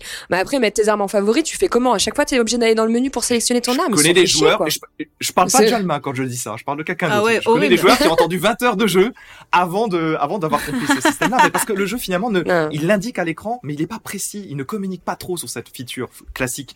Un autre truc, par exemple, peut-être c'est moins euh, problématique au quotidien quand tu joues dans le jeu, mais euh, quand tu es sur le bouton de menu de la manette, hein, c'est le, le- le bouton à droite, quand tu le laisses appuyer en appui prolongé, ça t'ouvre tout de suite la carte stellaire, ce qui est assez intéressant, plutôt que d'avoir. Et il y a plein de, Mm. en fait, il y a beaucoup de, de, de raccourcis Il y a plein de l'interface ouais. qui utilisent en fait soit l'appui sec sur une touche, soit l'appui prolongé. Et ça, je trouve, personnellement, j'ai j'ai- j'ai eu beaucoup de mal à bien m'approprier ça euh, jusqu'à, euh, je sais pas, environ 15 heures de jeu. hein. J'avais l'impression que toutes les touches, elles étaient mélangées. Déjà, le sauter sur Y, on est où? Qui saute en appuyant Mais sur on s'y Y? fait vite, on s'y fait J'avais l'impression vite. que, tu vois, fait même la, oui, mais ce que je veux dire, on s'y fait vite, mais quand tous tes autres jeux, ils se passent pas comme ça, tu vois, genre, pour moi, la carte, la carte, c'est soit t'appuies une fois sur Select, soit t'appuies sur Star et tu vas chercher. Là, en fait, t'appuies sur, c'est même pas intuitif que j'arrive même pas à le reproduire moi sans, sans avoir le, le pad en main et l'en- en ayant l'interface. En fait, j'ai l'impression que c'était pas intuitif par rapport à tout ce qu'on connaît auparavant. euh, des, des, des boutons etc et en plus si tu cherches à modifier parce que je me suis dit vas-y je vais modifier euh, euh, en fait si tu modifies genre l'interface elle bouge pas c'est à dire que par exemple si moi je, je décidais de passer mon sauter sur A il me disait quand même appuie sur Y pour sauter tu vois ce que je veux dire? Genre les boutons ils se ils suivaient pas les, je crois les que tu, je crois que modifications tu de peux même pas, je crois que tu peux même pas modifier. Moi, j'avais regardé aussi pour modifier au tout début de ma game, mais il me semblait pas que j'avais la, la Si, si, proposition. si, mais si, tu peux modifier mais, c'est Mais oui, et- l'ergonomie des menus, elle, elle a pas, elle a pas spécialement évolué depuis Skyrim. Et en fait, ce qui est dommage, c'est que constamment obligé de passer par ces menus pour tout faire, pour faire des passerelles euh, de points rapides pour aller à ton vaisseau à une planète. T'es obligé d'y passer deux fois pour aller devant cette planète, le temps de te faire scanner pour savoir si t'as de la contrebande et ensuite pour atterrir. Euh, et ça, c'est chiant. Et en plus, t'as l'onglet de quête. Moi, c'est personnellement l'onglet de quête que j'ai trouvé très mauvais. Euh, moi, il est venu à bout de ma patience. Je vous le dis très honnêtement. T'ouvres toutes tes quêtes, elles restent constamment ouvertes. C'est un bordel. Ça, c'est sûr. C'est, c'est, c'est un gros euh, défaut avec la map, je trouve, de Starfield. Et puis vu la vitesse à laquelle les quêtes elles apparaissent aussi euh, t'inquiète pas que t'as as de quoi faire le tri aussi hein. Il y avait aussi des, euh, une option pour euh, suivre une quête comme d'habitude et puis il y avait une option pour suivre plusieurs quêtes. Et en fait, à chaque fois, les points s'étaient perdus et mélangés entre eux. Tu perdais la quête principale, donc en fait, tu allais dans une ville, tu voyais trois autres quêtes, mais pas la quête principale sur laquelle tu étais venu. Et ça a été très très compliqué de se, de, de se trouver, s'y retrouver quand même au niveau des Je quêtes. trouve ça tellement dommage parce qu'au final, je trouve ça nique ça, ça, ça détruit en fait ton, ton, ton expérience joueur. Alors qu'en fait, enfin, comme on l'a dit, il y a plein de points positifs, mais le fait que tu aies une interface qui soit pas claire, qu'il y ait des choses qui soient pas claires, bah en fait, ça te ralentit tellement dans ton rythme, mais ça te donne. Enfin, moi, ça m'a pas donné plus que ça envie des fois de continuer. Genre, j'étais là en mode putain, faut que je joue quoi. Il y avait. Ça me freinait beaucoup, moi, en tant que, en tant que joueuse. Ce qu'il faut comprendre en fait, c'est que moi j'entends très bien ce que vous dites là, Nao et Rasfelik. En fait, moi pour pallier à ça, je dis bien pallier, et en fait chaque fois je me mettais une seule quête en suivi et pas plusieurs. Comme ça j'avais que des points d'intérêt en rapport avec ma quête. Ce qui est un peu Oui, chiant ça- en vérité, hein, mais Oui, mais ça, c'est quelque chose que tu comprends après. Mais en fait, par exemple, moi, j'ai l'habitude d'aller dans une zone et de faire toutes les quêtes de la zone et puis changer de zone. Impossible dans ce jeu. Ouais, mais là, tu peux pas fonctionner Voilà, comme après, ça. c'est à toi de comprendre comment le jeu fonctionne. Mais j'ai mis, euh, comme on disait tout à l'heure, 10 à 15 heures pour arriver à comprendre. Et je suis impatient de refaire le jeu en New Game Plus parce que j'ai compris toutes ces mécaniques au bout de 100 heures. Voilà, parfait. Commencer un jeu et de se dire, ouais, génial, je vais le comprendre au bout de 100 heures et je vais refaire le New Game. Non, 10 heures. Pas au bout de 100 heures, mais, mais je trouve que c'est frustrant au bout de 10 heures. hein. pas, pas, pas au bout de 100 heures. Tu les comprends quand même assez très vite. Mais c'est vrai que le jeu te laisse te débrouiller C'est comme pas ça. quand se débrouiller là. je trouve. Ouais, alors autant autant j'entends les re- critiques sur l'interface et j'en partage d'ailleurs en bonne partie avec Nao. Après, euh, faut aussi savoir où est-ce qu'on se place. Euh, parfois, nous joueurs, on gueule quand on a des tutos qui se te prennent par la main comme pas possible pendant 15 heures. Ici, au moins, on est, totalement ça. dans l'action tout de suite. Je- Ce qui est je aussi une qualité d'une certaine façon. Je suis d'accord. Je- je- en fait, je comprends que ça peut être vu comme un point négatif pour toi, non, mais aussi ça laisse le temps au joueur de procéder à son rythme sur l'aventure. Donc c'est cool, tu vois. D'un côté, ça peut être aussi, c'est indispensable pour moi pour ce genre, ce genre de Je jeu. suis d'accord, mais, mais juste un minimum d'onboarding. C'est juste ça. Ou alors il y a des choses. Si, si tu veux pas onboarder ton joueur, autant que la first user experience et ton game design soient clairs pour te permettre toi en tant que joueur de découvrir tout seul. Euh, je voulais, dans le gameplay, on, on a parlé de plusieurs choses.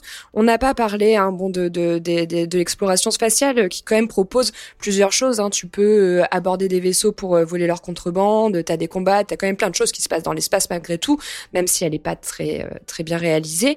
Mais on a aussi, quand on parlait de personnalisation, on a aussi des bases qu'on peut créer, qui vont nous permettre de looter euh, des minéraux, etc. Alors, on l'a expérimenté, French et moi, on n'a pas été jusqu'au bout parce qu'on n'a pas vu un réel intérêt en fait euh, à ces bases parce que c'est vrai que je pense euh, passe Félix plus, bah, c'est pour ça que je vais passer à toi après. Mais euh, moi, j'ai pas beaucoup crafté euh, au cours de mon aventure. Euh, que ça soit peut-être un peu sur mes armes, mais j'ai pas vu un réel intérêt de looter des minéraux quand je suis sur les planètes.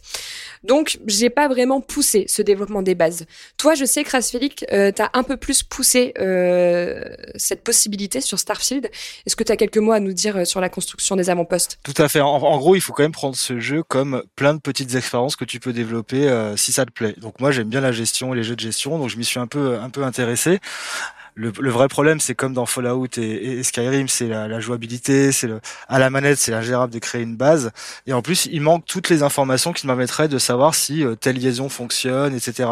Donc c'est une petite partie du jeu. C'est un peu comme les, les- tout ce qui est euh, aussi aviation. euh, bataille spatiale, c'est que c'est une petite partie du jeu qui peut t'intéresser si t'aimes bien, mais il y a quand même des chances que ce soit pas à fond. Faut attendre les modes, attendre les patchs pour arriver à quelque chose de vraiment efficace et Ouais, intéressant. C'est vrai que là, pour le coup, moi, j'ai eu besoin d'un tuto pour comprendre comment fonctionnait la construction d'une base. Là, pour le coup, c'était vraiment perdu entre toutes les il possibilités. y a aucun tuto, rien n'est expliqué. Tu dois faire des liaisons 130 sortantes Mm. Mais en 30 surtout, j'en ai pas vu spécialement euh, un réel intérêt en fait. Euh, et ça n'a aucun intérêt, tout à fait. Ouais, Ça n'a Voilà, aucun intérêt. Je sais pas, Rasfélix, si t'avais fait Fall- Fallout 4, 4 de ton côté, parce que moi, ça m'a un peu rappelé ça, et c'est pas le, les meilleurs Oui. souvenirs que j'avais de Fallout 4 déjà. Donc bon. Mais je, Mm. je persévère. J'aime trop ce genre de truc. J'ai envie, j'ai envie de savoir comment ça marche. et en fait, euh, c'est décevant. Justement, ça rejoint un petit peu euh, ce que je disais, c'est qu'en fait, il y a beaucoup de contenu qui, qui a été fait pour s'adapter à différents profils de joueurs et que chacun, entre guillemets, il trouve son compte. Mais du coup, quand tu développes plein de features pour plaire à plein de monde et avoir une cible beaucoup plus élargie,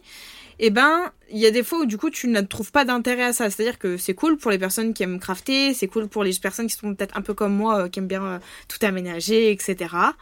Mais du coup, t'as as une perte d'intérêt et de ce que ça va t'apporter au reste des joueurs.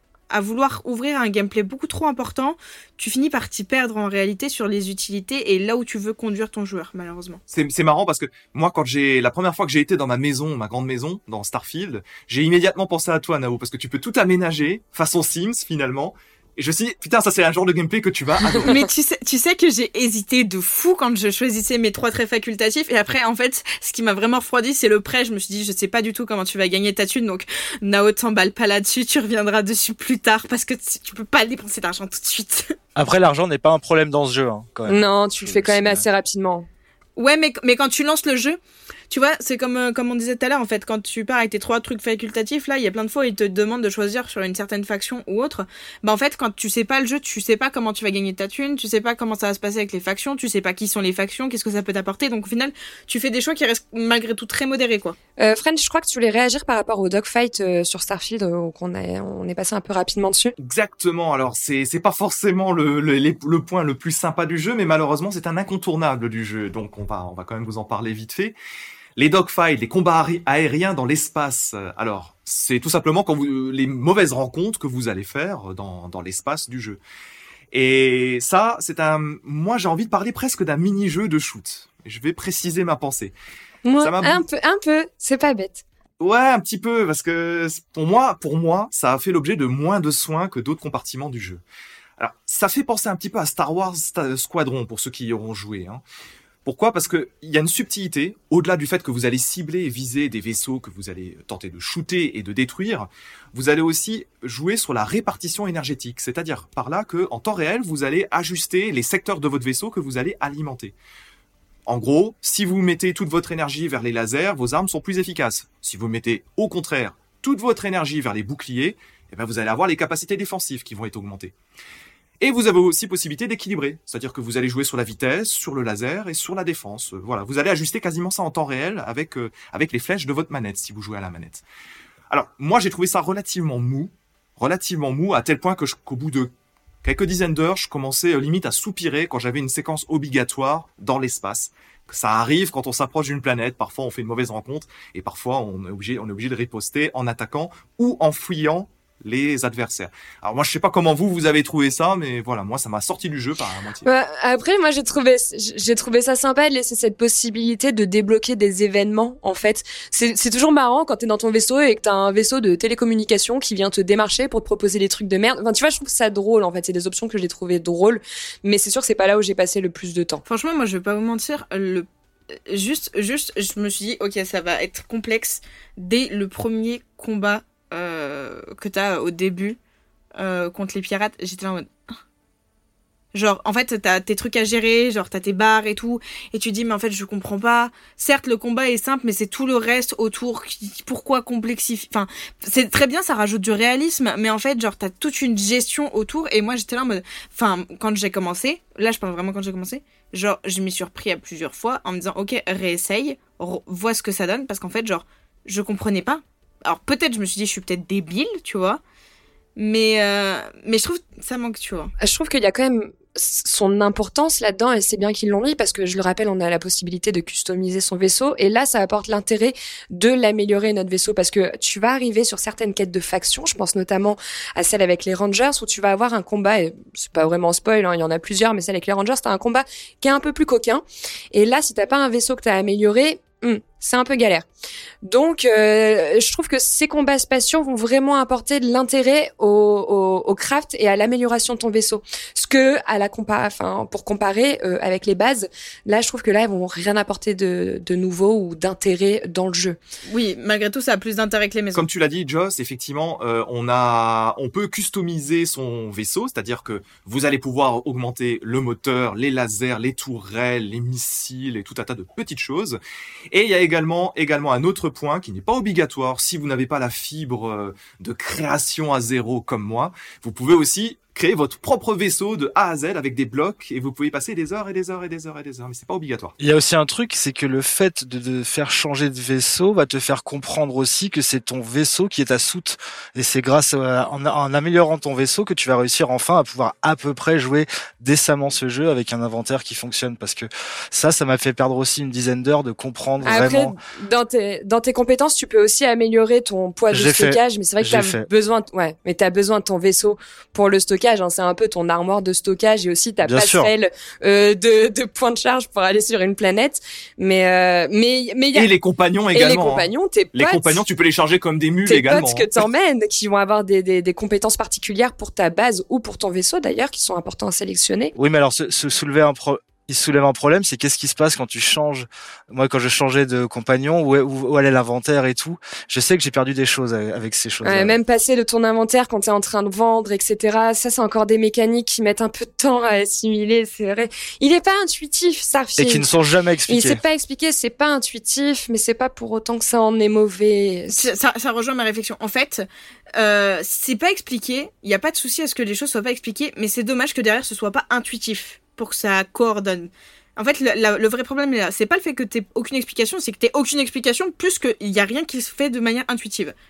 Voilà, la boucle est fermée. J'ai enfin posé des ils mots. auraient, ils auraient peut-être dû embrasser finalement euh, totalement le facteur console du jeu, c'est-à-dire en proposant un sous-menu avec des tutos vidéo qui rappellent certaines choses peut-être. Mais bien sûr, bien sûr, totalement. Moi, je pense que ça aurait dû être fait comme ça. Parce qu'au final, genre, t'as plein de jeux comme ça où il y a plein de trucs qui sont pas expliqués, mais t'as quand même des petits tutos, ou t'as peut-être des menus d'aide ou autre, où t'es pas obligé de partir à l'autre bout de la de la- d'insta pas d'insta de Twitter ou euh, ou de d'internet pour trouver des réponses à tes questions dans les dans les bas dans les bas fonds oui. d'internet pour trouver les réponses. Euh, bon, je pense qu'on a quand même bien balayé Starfield. Alors je m'excuse, je- ce podcast sera sûrement un peu plus long que que, que les autres, mais il y avait beaucoup à dire euh, sur ce jeu qui est quand même assez énorme. Euh, on va passer aux convaincus, pas convaincus. Euh, je pense que je vais commencer par euh, par Rasfelik, qui est notre notre invité. Est-ce que tu es euh, convaincu par Starfield? Est-ce que tu le recommandes? Euh, On t'écoute. Alors, j'ai adoré ce jeu et j'ai adoré le détester aussi. C'est vraiment très paradoxal. Je, je me suis plongé dans le jeu à fond, vraiment. Euh, et j'ai réussi, grâce à, à l'immersion de ce jeu, à, à vraiment avoir des œillères pour tous les problèmes. En gros, tous ces petits problèmes m'ont pas empêché de, de vraiment adorer Mm. cette expérience, quoi. Faut pas oublier que c'est un jeu PC, donc moi j'étais vraiment dans mon élément et je pense que des joueurs console peuvent euh, perdre certains repères. Euh. Donc en tant que joueur PC, j'ai adoré vraiment Euh, l'histoire, le monde, les quêtes secondaires, euh, comprendre comment ça fonctionnait, euh, les mécaniques, le commerce, etc. Le l'arbre de talent est passionnant. Il y a plein de choses que j'ai envie de voir que j'ai pas encore vues. C'est pour ça que je veux vraiment faire ce New Game Plus. Mm. Par contre, tout le reste, euh, les, les gros défauts techniques, euh, l'IA, euh, ça ruine l'expérience et ça va vraiment faire descendre à des moments où j'étais dans J'étais vraiment dans le jeu et ben il suffisait d'un petit bug comme ça, ça me faisait redescendre. C'était un peu dommage. C'était vraiment le. C'est vrai qu'il y a des en moments où tu t'arraches, tu t'arraches un peu les cheveux à certains moments. Ouais. Mm. Après, j'ai vraiment été agréablement surpris par la, par le côté FPS qui était vraiment honnête pour euh, pour un jeu comme celui-là. Et je le conseille vraiment. Après, chacun va avoir son avis là-dessus et c'est hyper intéressant d'avoir des avis aussi divers, même si on a tous le même euh, le même la même conclusion, c'est-à-dire, je pense, ce jeu est vraiment à faire, mais il faut le corriger sur plein de petits trucs. Et c'est vrai que tu as parlé de- du, du, du New Game Plus. Je me permets juste de revenir rapidement dessus parce qu'on n'en a pas parlé. Euh, on l'a tous commencé euh, parce qu'en fait, la fin de l'aventure t'emmène automatiquement à partir dessus.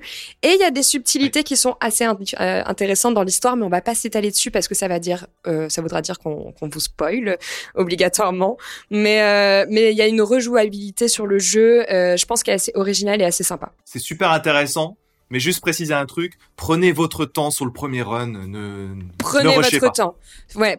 Prenez votre temps sur le premier run. Je vous dis, nous, on est tous à 90 heures, un peu plus pour certains. Euh, prenez vraiment votre temps d'explorer comme vous avez envie de le faire. Et quand vous arriverez sur la fin, euh, expérimentez cette New Game Plus. Toi, t'en as pensé quoi, euh, Joss, en, euh, du coup, parce que je vois que c'est pareil, un peu en dents de scie sur certains trucs. euh, c'est quoi ton avis Ouais. Moi, mon avis, euh, c'est que c'est sûr, c'est sûr, c'est un jeu en fait qui est pas parfait, euh, loin de là même. C'est vrai qu'il est énervant à certains moments, tu t'arraches les cheveux, mais il est en même temps très jouissif. En fait, il a des qualités pour moi euh, qui vont vraiment dépasser ses défauts. Euh, c'est un jeu où j'ai pris un, un- un réel plaisir et j'en avais pas pris comme ça depuis un, un- bon moment. Euh, c'est un jeu de rôle de bout en bout. Honnêtement, tu te laisses vraiment porter par l'aventure. Alors pour moi, c'est vraiment un jeu que je recommande. Ça fait partie de mon top très clairement euh, de jeux que j'ai fait cette année. Euh, c'est du pur Bethesda et c'est un pur kiff. Donc euh, allez-y, laissez-vous le temps d'appréhender le jeu euh, et, et voilà quoi. Foncez dans les étoiles. C'est beau. French de ton côté. Bah moi je vais je vais suivre un petit peu la tendance hein, pour une fois. Euh, je suis assez convaincu également par le jeu. Alors convaincu, mais avec avec des réserves également. Euh, j'ai entendu ce que tu disais et ce que Rasfelik disait un peu plus tôt. Euh, moi déjà, pr- premier premier constat, c'est un pur jeu Bethesda, pur de pur. C'est-à-dire c'est une formule. euh, si vous avez joué à, Skyrim, Fallout 4, euh, Morrowind pour les plus vieux, franchement, on n'est pas perdu. Alors pour certains, ça va être une valeur euh, refuge, ça va être plutôt un truc où vous allez être content de retrouver ça. Et pour d'autres, ça sera un manque de fraîcheur. Moi, je suis plutôt pour le manque de fraîcheur. Pourquoi? Parce que je m'attendais à un peu plus de... À défaut de révolution, je m'attendais à un jeu qui soit plus novateur. Et je trouve que globalement, il ment, il n'est pas novateur. Voilà, ça c'est vraiment le dans son ADN ce qui m'embête le plus dans ce jeu. La technique est vieillotte, on l'a dit, les doading, t'en- t'en- vous en avez partout, pour tout, pour rien, enfin c'est horrible. Et l'histoire principale, euh, elle est plutôt forte, mais il n'y a pas beaucoup de finesse. C'est pas très subtil, en vérité. Ça, ça m'a emmerdé. Bon, par contre, vous pouvez presque zapper tout ce que je viens de dire, parce qu'il y a aussi des qualités qui sont absolument énormes. C'est un jeu qui rend accro, vous avez toujours envie, envie de faire une activité du jeu. Ce sont les petites missions du jeu qui, franchement, ça vaut le détour. Il y a beaucoup de jeux à côté qui ont des quêtes annexes nettement plus pourries et qui seraient heureux d'avoir des petites missions de Starfield euh, dans leur jeu, hein, je pense. À Final Fantasy XVI au hasard, on va pas le citer. Mais euh, non, voilà. Et, et on a aussi des quêtes de faction et des quêtes secondaires qui sont très travaillées au niveau des rebondissements, qui sont longs, qui sont vraiment tout, qui font tout le sel de Starfield et que, et que vous pouvez jouer de plein de façons différentes sur la filtration, les combats spatiaux. Bref, vous allez vraiment avoir votre aventure d'une certaine façon. Moi, pour terminer, parce que je suis déjà trop long, euh, quand on aime les actions RPG, très clairement Starfield, pour moi, c'est un immanquable de cette année. C'est peut-être pas le grand jeu qu'on attendait tous, mais en tout cas, c'est un très bon jeu de cette année, et ça, il faut y aller. Euh, et du coup, il nous reste toi, euh, Nao, je crois, du coup, la moins convaincue par Starfield. Est-ce que tu veux nous, nous dire tout? Et bah, et bah, comme, euh, comme French parlait de sel, moi je suis hyper salée. Et peut-être, peut-être, je dis bien peut-être parce que c'est parce que je suis pas une grande amatrice des jeux, peut-être que je suis pas le public ou tout simplement parce qu'en fait c'était peut-être pas le bon moment pour moi de jouer à Starfield, peut-être parce que j'avais pas la patience de justement pousser et, et me, mais me, comment dire, en fait genre comme je vous ai dit le fait que ce soit pas intuitif etc pour moi c'était vraiment un, un gros problème parce que le fond est bon, mais la forme pour moi elle était insupportable. Et peut-être j'ai pas eu la patience en fait, comme vous, de, de mettre des œillères sur certaines choses et de pousser cer certaines autres choses.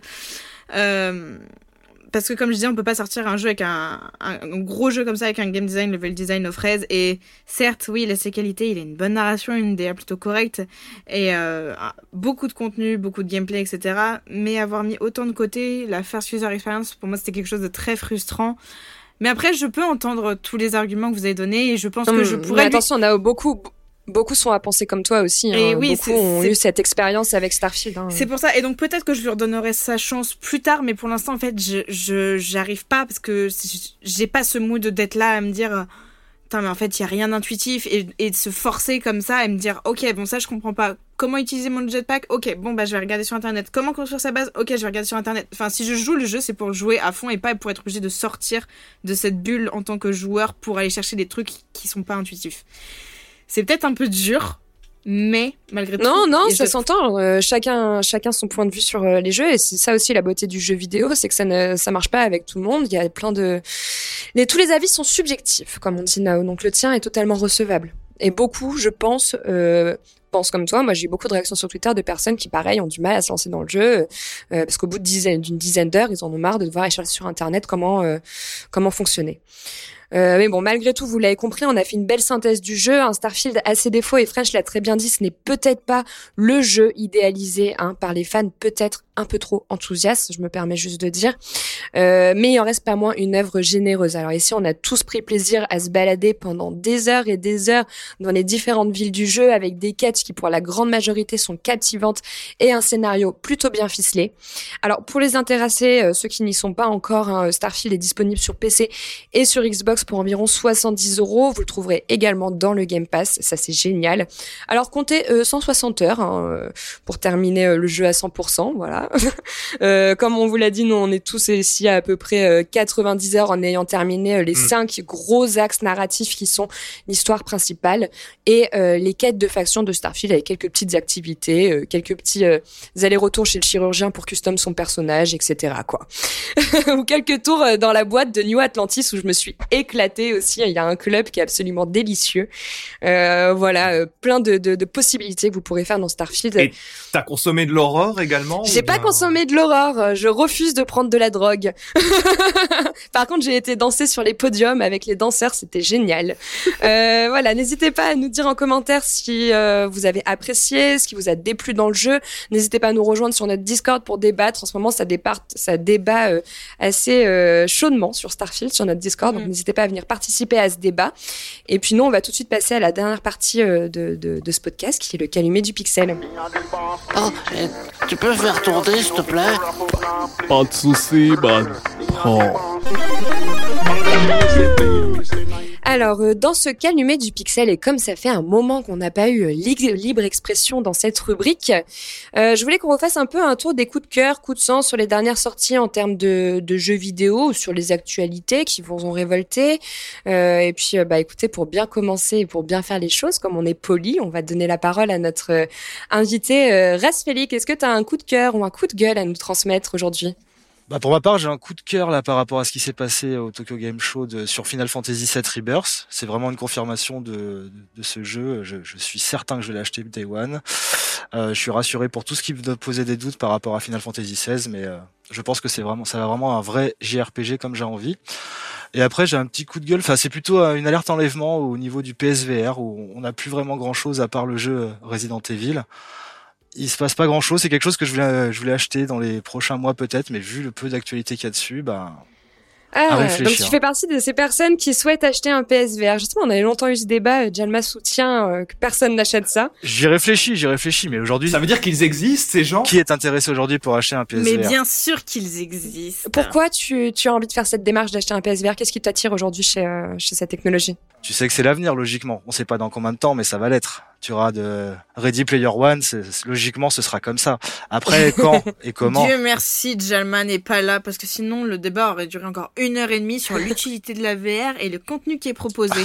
merci Félix d'être avec nous et de supporter nos métiers. Ouais, Nao, Nao travaille euh, dans, dans ce milieu et c'est vrai que moi je te rejoins. Je pense qu'on est aux prémices de cette technologie. Quand on est un peu un fan de la technologie, on a envie de tester cette technologie et de voir euh, ce qui est aujourd'hui proposé. Bien sûr. Mais il faut savoir que c'est encore euh, ouais des, des, prémices et des prototypes et dans quelques années, tout ça sera beaucoup plus fluide avec des casques plus légers, euh, des jeux qui vont. Et comme Apple va s'y mettre, il est possible que la donne change comme à chaque fois. C'est vrai, on parlait de l'entrée des Apple va on parlait de l'entrée des jeux euh, sur Apple, mais là-dessus, ils vont avoir une grosse cartouche parce que leur euh, leur, leur casque est, est, vraiment top. Pour 3200 dollars la console. Oui. de toute façon, c'est pas une technologie accessible à tout le monde. Hein. On est encore sur une technologie qui est en phase de test.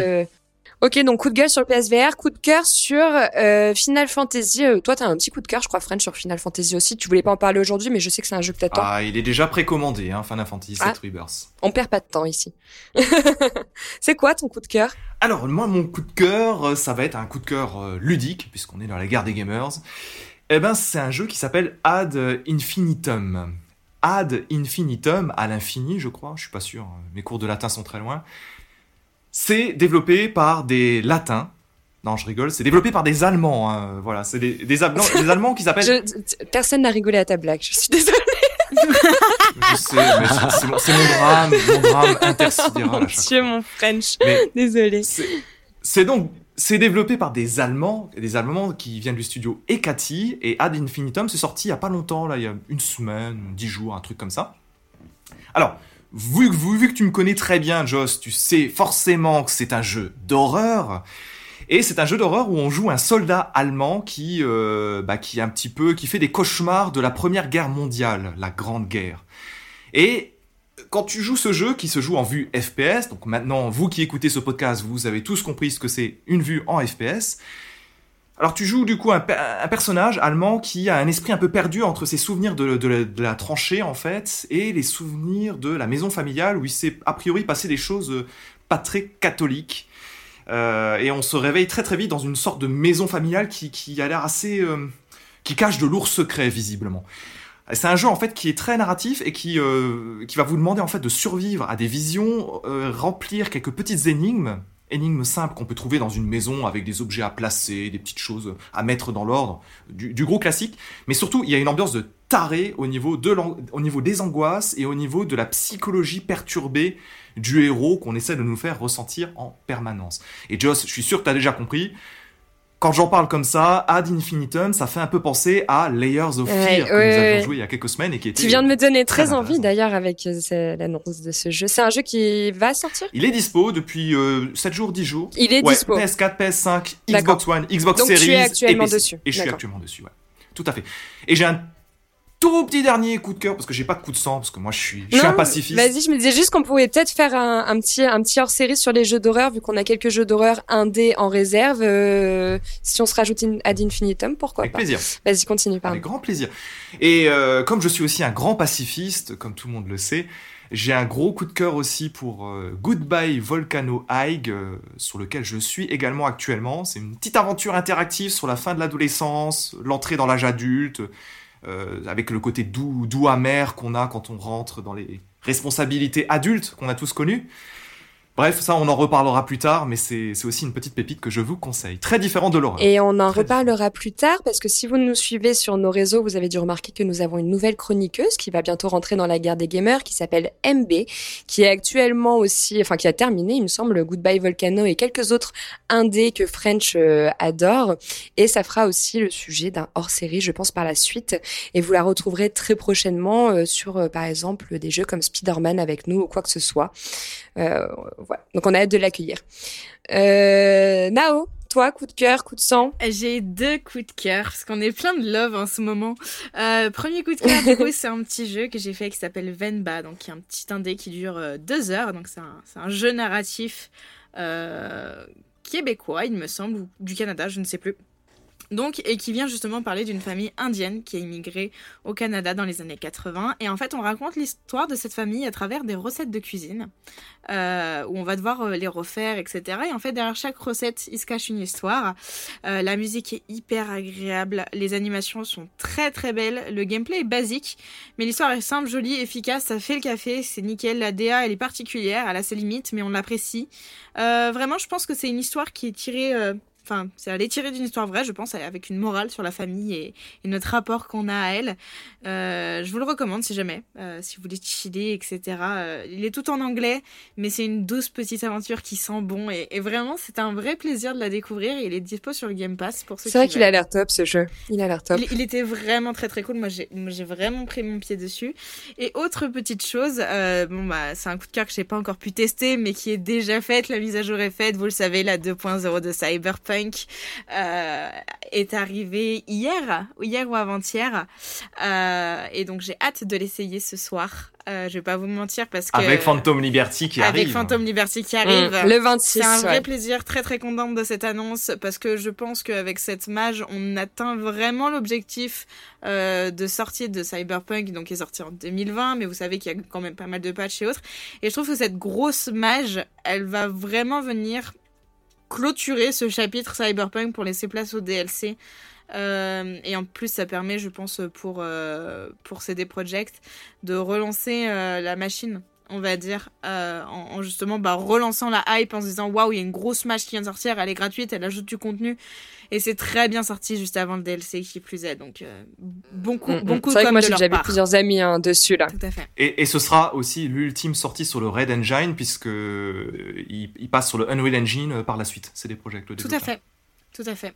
Toi, Joss, c'est quoi ton petit coup de cœur, euh, petit coup de sang euh, T'es vénère en ce moment ou plus douce comme un agneau comme nous? Moi je, moi, je suis jamais vénère. Je suis pas de coup de gueule, mais par contre, j'ai un gros coup de cœur parce que je me suis fait le DLC de Resident Evil 4, Separate Ways, avec, je précise, Ada.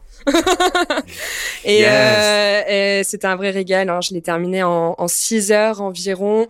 Euh, grosso modo, c'est un scénario euh, alternatif qui a proposé en fait un regard nouveau sur l'histoire de de, de RE4, mais en fait avec le point de vue de, de Ada Wong qui elle aura pour mission de récupérer le virus pour un mystérieux client. Euh, alors il y a quelques nouvelles zones dans le DLC, mais on va surtout retrouver euh, les mêmes lieux que dans Resident Evil 4, comme le village ou encore euh, le château par exemple. Mais ça sera toujours sous un nouvel angle, souvent en hauteur, donc c'est assez marrant. Euh, on croise également Léon à plusieurs reprises, même Louis, un personnage qu'on adore, qui est un peu plus détaillé euh, euh, dans, dans ce DLC. le gameplay est relativement, relativement le même, je l'ai trouvé quand même un peu plus dynamique, notamment grâce à une nouvelle fonctionnalité qui est le grappin. Euh, qui va permettre de se dépasser un peu plus vite, euh, de, de, de, ou de désarmer par exemple un ennemi qui a un bouclier ou encore de contourner les dangers. Donc c'est vraiment très très cool. Euh, je sais qu'il y en a qui gueulent puisque c'était gratuit à l'époque, euh, etc. Alors on va pas refaire le débat sur l'industrie du jeu vidéo actuel, mais franchement pour 10 euros, moi je trouve que ça vaut largement le coup si vous aimez la licence Resident Evil ce DLC est une vraie étape réussite. Et en plus pour moi Ada en fait partie des personnages les plus euh, les plus charismatiques euh, dans, dans, dans, le jeu vidéo. Donc c'est un grand grand oui. Je vous le recommande à fond. Euh, foncez. Ça, ça a l'air super top. En tout cas tu me donnes super envie d'y jouer. Juste une petite question. Tu avais fait le contenu initial de Separate Way je crois hein. Pas Separate Way ah tu l'as pas fait. Parce que j'allais te demander si est-ce que le grappin était déjà présent à l'époque? Non. J'avais fait. le Resident Evil. Le, grappin n'y était pas. Le grappin n'y était pas. Euh, c'est une nouvelle fonctionnalité et euh, non, j'avais pas fait le contenu initial. C'est pour ça que je trouve que là, le gameplay est un peu plus dynamique en fait. Et euh, ça est super cette nouvelle euh, features. Euh, voilà, voilà. Pas de coup de gueule, euh, juste énorme coup de cœur. Euh, et puis c'est tout. Je crois qu'on a fait le tour de chacun. On va terminer ce podcast. Un peu long, mais pas pour le moins inintéressant. Il y avait beaucoup de choses à dire. Euh, Qu'est-ce qu'on vous a prévu? Donc, vous avez prévu quelques petits hors-séries qui vont arriver. Je vous l'ai dit, vous allez découvrir MB, notre nouvelle chroniqueuse qui intègre la guerre des gamers très prochainement. Elle est déjà, euh, elle est déjà là avec nous sur les réseaux. Vous pouvez aller la retrouver, n'hésitez pas. Euh, comme d'habitude, nous on vous attend euh, pour Réac avec nous sur notre Discord, sur notre Twitter également. On va essayer de vous mettre les liens des différents jeux dont on a parlé parce qu'il y a eu pas mal de jeux annoncés, notamment avec les conférences à la TGS et là sur nos coups de cœur. Et puis, euh, nous, on se retrouve très prochainement pour un nouveau numéro. Euh, je vous dis que ça commence par un C, ça termine par euh, un 7. Cyberpunk 2077, le DLC Phantom Liberty, Nao commence ce soir. Le DLC sortira le 26, on a hâte de vous en parler. Et en attendant, on vous souhaite à tous, bah, écoutez, de bot game. Je ne sais pas sur quel jeu vous êtes. Je sais qu'il y a encore du Baldur's qui traîne, du Starfield, plein de petits indés. On vous souhaite à tous de bien jouer et à la prochaine. Bisous, bye bye Bye